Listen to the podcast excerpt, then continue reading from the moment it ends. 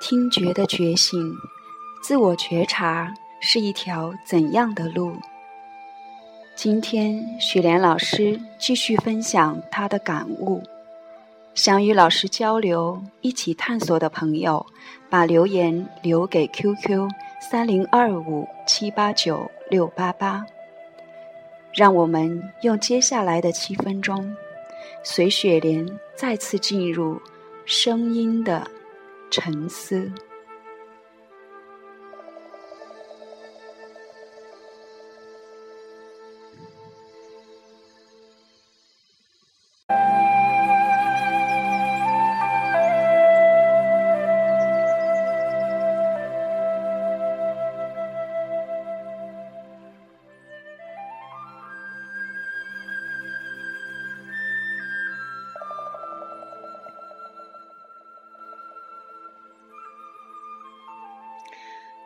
大家好，这里是青山香动心理咖啡馆广播电台《雪莲之声》节目时间，我是王雪莲。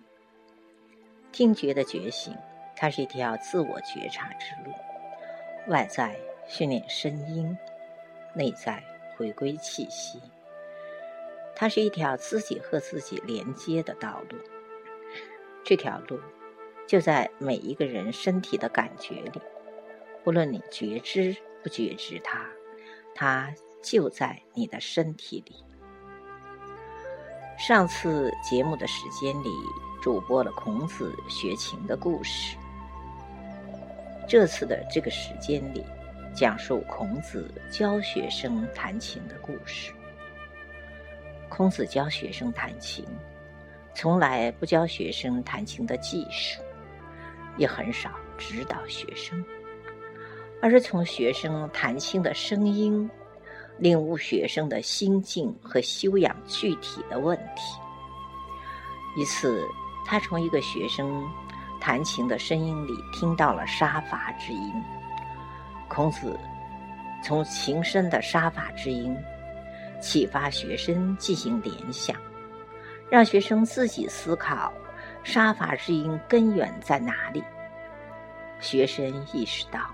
情深就是心深，心存在暴力，情深就有杀伐之音。修正弹琴的声音，就是在净化心灵，修养身心。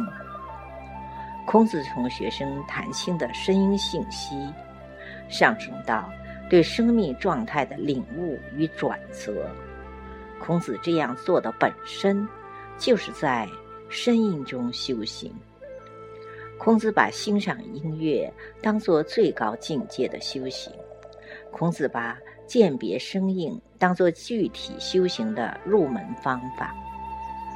孔子喜欢佩戴玉器，他的学生也佩戴玉器。孔子从不只指教学生行为的举止，而是从玉佩创击的声音里。给到学生一个具体的行为规范。有一次，孔子听到玉佩的声音凌乱，没有节奏，他告诉学生，玉佩凌乱没有节奏的声音，出自于内心慌张无度的延伸。孔子听到玉佩清脆、节奏均匀的撞击声，知道能发出如此玉佩。声音的学生，他具备了雍容大度的素质。孔子把弹琴欣赏当做最高的修行标准。孔子从玉佩创击出来的声音，随时可以检测到学生的品质和身性。人们以为通过教导、交流影响他人，其实对人性真正的影响。不是你说了什么，讲了什么内容，最为重要的是，这个人有一颗怎样状态的心。听觉之美的本质是安静、纯粹、没有杂质的心发出的声音，不需要刻意，不需要技巧的美妙就在其中。人们说，眼睛是心灵的窗口。而我更觉得，耳朵是心灵的通道，声音毫无遮拦，直接的触及内心，触及之后不留痕迹的渗透着心灵。听觉对心灵的危害性更大。目前，我们需要从听觉环境进行整顿，减少噪音，减少说教，回归我们自然天性的功能。自然之声最干净。安静却是一种高境界的声音，正如老子所言：“无声胜有声。”当我们置身于外在无声寂静的背景中，你可以听到自己的声音、你的心跳、你的气息、你五脏六腑的蠕动。顿时，你体验到你的存在感就在你的身体里。再继续听自己身体里的声音，你会感受到你的身体犹如一组乐器。其实，身体就是最神奇的乐器，它是生命价值创造的乐器。所有人美妙的声音里面，都绽放着心灵的肺腑之言。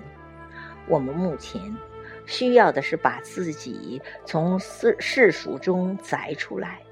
合着心的脉搏，遵循着安宁的秩序，随着丹田的起伏，你便找到了生命的从容和淡定。不知不觉，时间到了。感谢听众朋友和我在一起分享声音的心得，在声音中修行，是我二十年来默默探索的一条路。有感兴趣的朋友，可以电话三八八幺三八八幺。下次再见，祝福朋友们。